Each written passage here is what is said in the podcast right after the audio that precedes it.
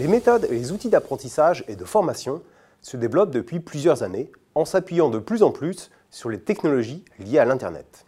Les modes de formation classiques, en présentiel, qui reposent sur un transfert de connaissances vertical, du sachant vers l'apprenant, laissent peu à peu leur place à des formations plus horizontales, davantage interactives, en e-learning, mais aussi reposant de plus en plus sur l'intelligence artificielle.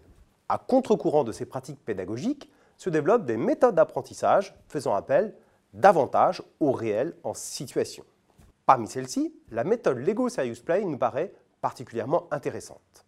La méthode LSP a été inventée par deux professeurs en stratégie pour aider l'entreprise Lego à repenser sa stratégie au milieu des années 90.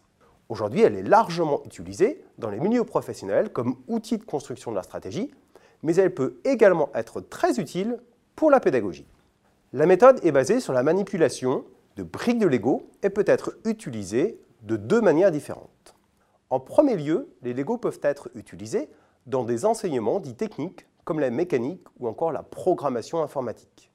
Ces Lego permettent la validation empirique des enseignements techniques et peuvent être utiles pour apprendre à concevoir un robot par exemple. En second lieu, les briques peuvent être utilisées non pas pour construire des prototypes, mais comme outils d'intermédiation permettant d'exprimer, de véhiculer des idées, des messages, des concepts, des connaissances. On ne manipule pas les briques pour designer quelque chose, mais pour projeter et exprimer des idées. On peut dans ce cadre imaginer de nombreuses situations pédagogiques dans lesquelles utiliser la méthode. Pour construire des connaissances, dans un cours faisant appel à la créativité, la méthode permet de faire émerger des idées sans limite technique. En marketing, par exemple, il s'agira de se projeter pour faire émerger les idées les plus originales, mais aussi d'identifier les irritants ou les facteurs critiques de mise en œuvre. Pour partager les connaissances, dans le cadre d'un travail sur une étude de cas complexe, en stratégie par exemple, il sera possible de demander à des étudiants de lire des supports pédagogiques, puis de partager ce qu'ils ont compris de la situation proposée, et ensuite leur proposer et leur demander de co-construire des solutions. Dans des séquences de simulation de gestion, on peut aussi utiliser la méthode en s'appuyant sur des scénarios dans lesquels les étudiants seront projetés et pour lesquels ils devront résoudre des situations critiques, anticiper les réactions des parties prenantes et imaginer collectivement des solutions. La méthode peut également être utilisée dans une optique de team building.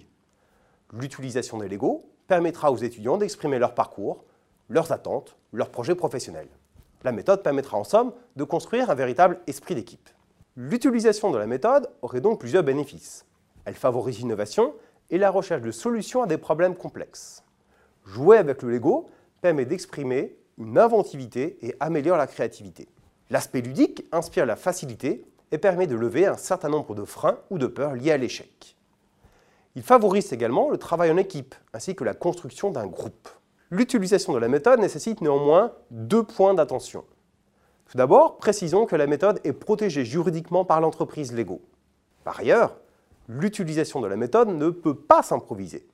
Elle nécessite une certification qui permettra de s'assurer que le professeur ou le formateur a une bonne maîtrise des principes de la méthode et de ses ressorts.